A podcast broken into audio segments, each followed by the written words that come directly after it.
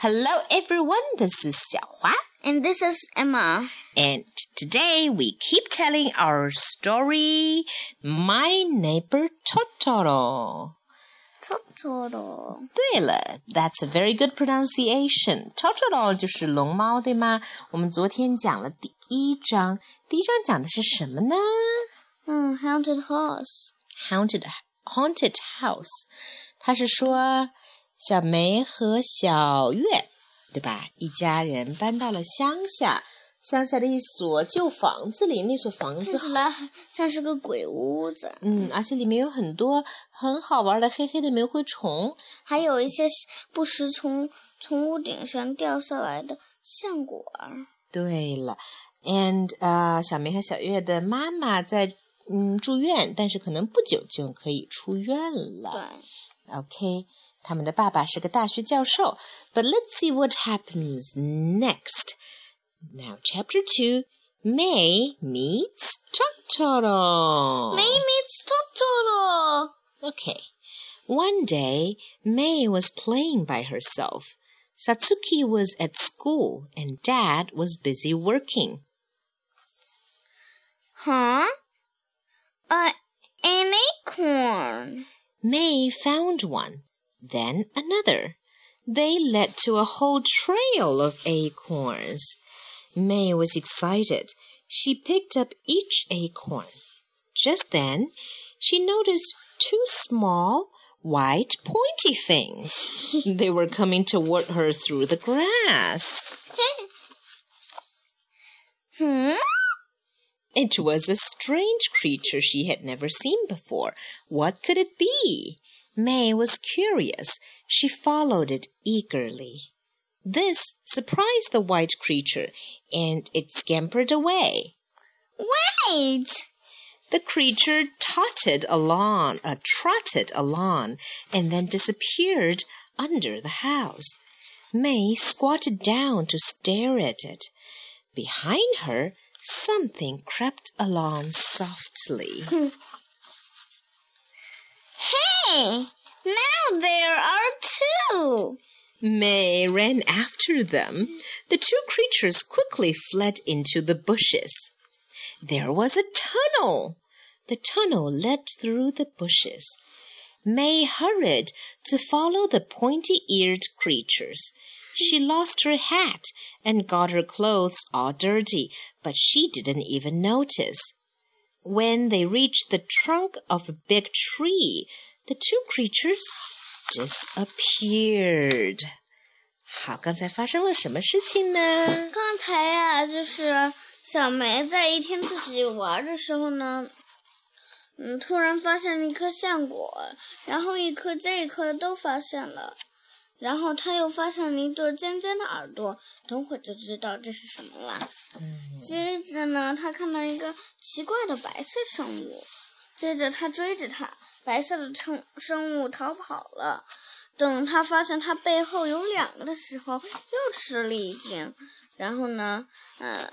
小梅在钻过一个隧隧道的时候，把自己的帽子弄丢了，但是她根本都没察觉到。嗯，最后啊，她到了一棵大树的脚下，然后那两个小东东就不见了。Okay, let's continue. By the roots of the tree there was a dark hole. Next to it lay an acorn. Mei reached out to get the acorn, but her foot slipped ah! thought, What a surprise! What a strange place! Even though she was inside a tree, there was light shining in from above. Everything around her glowed green. Even more surprising was the enormous creature sleeping there. It was even bigger than the first two she'd seen. The mysterious creature looked like a cross between a bear and a raccoon and an owl. Mei opened her eyes wide and approached it slowly. Who are you? she asked. The mysterious creature slowly opened its eyes. It seemed very sleepy indeed. It twitched its nose, then opened its wide mouth and spoke. Da, da, da. What a wide mouth! A strong gust of wind came from the mouth.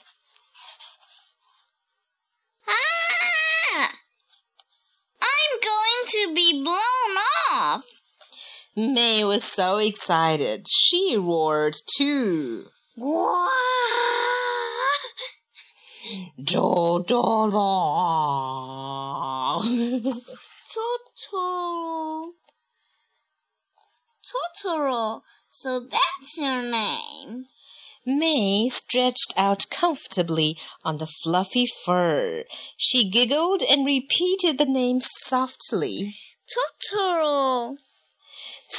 Soon Mei's eyes grew heavy too. Before she knew it, she had fallen fast asleep on top of Totoro. When Satsuki came home from school, Mei was nowhere to be found. Satsuki looked for her little sister anxiously. Then she found her hat by the bushes. Hey, Dad, come here. I found Mei's hat.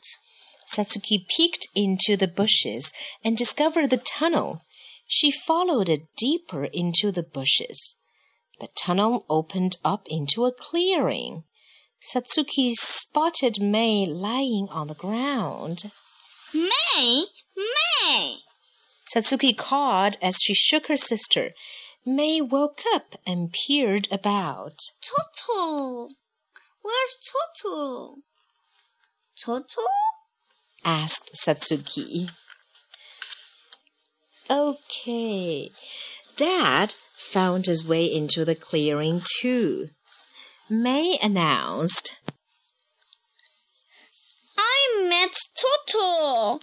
There was a tiny one, a bigger one, and a huge one. So big, he, his face was like this. Mei pulled her cheeks out to show how wide Totoro's mouth was. Come on, follow me. Mei ran further into the depths of the bushes. Satsuki and Dad followed, but when they emerged from the tunnel, they were back in their own yard. That's strange. Mei blinked at the yard as Dad and Satsuki laughed. But I really did see Totoro.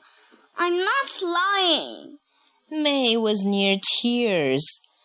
Dad looked gently at Mei and said, You must have met one of the spirits of the forest, but you can only see them when they want you to Let's give the forest spirits a proper greeting. OK，这一段里面发生了什么呢？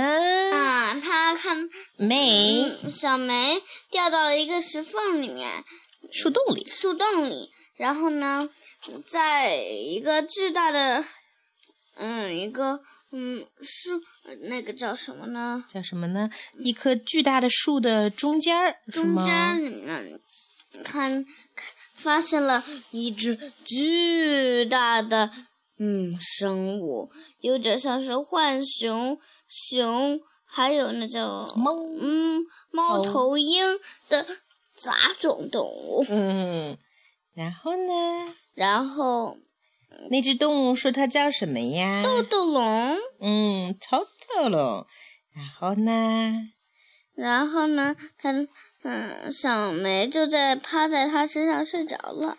对，等小月找到小梅的时候，嗯、小梅已经睡在地上了。嗯，嗯，所以呢，呃，小梅说她说她不是在骗骗爸爸和小月。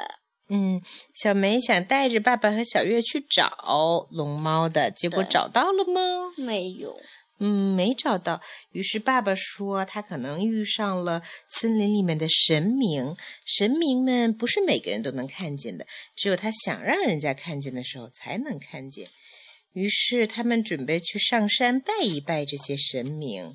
Okay, let's keep telling the story.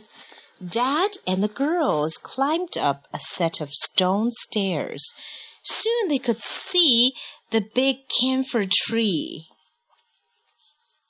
That's the tree. Mei ran to the tree trunk. She peered down where the hole had been, but how strange! It was not there. Dad gazed up at the camphor tree. Hmm, that means the forest spirits don't want to be seen right now. What a magnificent tree! It's been around since long ago, back in the time when trees and people used to be friends and protect one another. Let's give this tree a nice greeting. Satsuki, Mei, and Dad bowed in respect to the great camphor tree. Thank you for watching over Mei. Please continue to look after us, Dad said. That evening, Satsuki wrote her mother a letter. Dear Mom, we had an excited day today. Mei met a big forest spirit, spirit called Totoro. I hope I'll be able to see Totoro someday too. In the distance, the night owls hooted. 好，这一章就讲完了。在最后这一小段里面，爸爸带着小梅和小月去山上面拜神灵，结果他们看到了那棵巨大的树，就是小梅掉进去树洞的那棵树。结果他再也找不到那个树洞了，哇！于是爸爸说：“嗯，神明们估计现在不想让他们，不想让我们看见，嗯，他们。于是啊，父女三个人就拜了拜神明。当天晚上，小月给妈妈写了封信，她把他们的小梅的经历讲了。然后呢，她还说：我也好想有一天能看到龙猫啊。”远处的猫头鹰呃，等等，发出了响声，豆豆叫声。龙，豆豆龙，龙猫是一样的，好吧吧？Okay, and that's the end of chapter two. So, don't forget, bye, goodbye.